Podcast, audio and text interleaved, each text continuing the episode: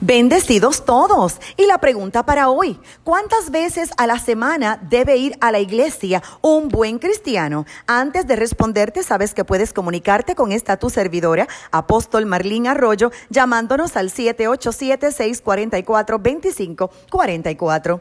Comienzo haciendo la salvedad de que las horas de exposición a las reuniones congregacionales no necesariamente le hacen ser un buen cristiano, porque hay quienes se congregan por costumbre, otros buscando aprobación social, otros por presiones familiares, entre otras razones, pero la mayoría amamos a Dios y estamos en constante crecimiento. Con eso dicho, soy pastora. Mi deseo, oración y expectativa es que toda la congregación asista a todos nuestros servicios. Cada celebración tiene un propósito diferente. Regularmente, el de domingo se predica un sermón, pero, durante la semana se enseña escudriñando las sagradas escrituras. Por un lado, predicar es propagar o extender una doctrina o una idea bíblica, haciéndola pública y patente.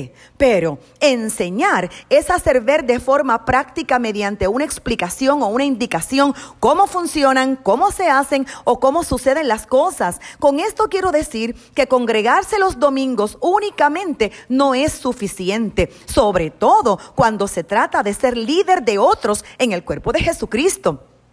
Jesús se congregaba los sábados conforme a la ley judía. Esa era la gran celebración semanal del sabbat, pero durante la semana era un gran maestro y tenía discípulos congregados con él. Y como maestro exponía a la gente a dinámicas fuera de la gran celebración semanal. En sus clases usaba elementos inductivos y deductivos como narrativa, preguntas, diálogos, parábolas, analogías, imágenes, experiencias. Cita Juan capítulo 10 18, versículo 20. Siempre enseñé en una sinagoga o en el templo donde concurren todos los judíos. Así que expongámonos a un poco de historia. El templo de Jerusalén era el lugar donde iban los varones judíos tres veces al año para sus fiestas religiosas. Pero en las sinagogas rendían un servicio sagrado todos los días. En casi todos los pueblos, la sinagoga también tenía una escuela, a menudo en el mismo edificio. Gracias a la aportación de estas escuelas, el pueblo judío estaba muy bien instruido y familiarizado con las sagradas escrituras. El énfasis era en niños. Entonces, estos se congregaban y estudiaban todos los días. Jesús se congregaba en el templo, en la sinagoga y durante la semana enseñaba en las casas, a las orillas del lago, en la montaña, por los caminos. Era su estilo de vida no su religión. Entendamos entonces que Jesús es la cabeza y la iglesia somos su cuerpo. Desconectados de Él somos como una flor cortada que se marchita y que muere. Lea Juan capítulo 15 versos 4 al 8. Nos debemos congregar siempre. ¿Cómo se resisten las falsas doctrinas fuera de la enseñanza?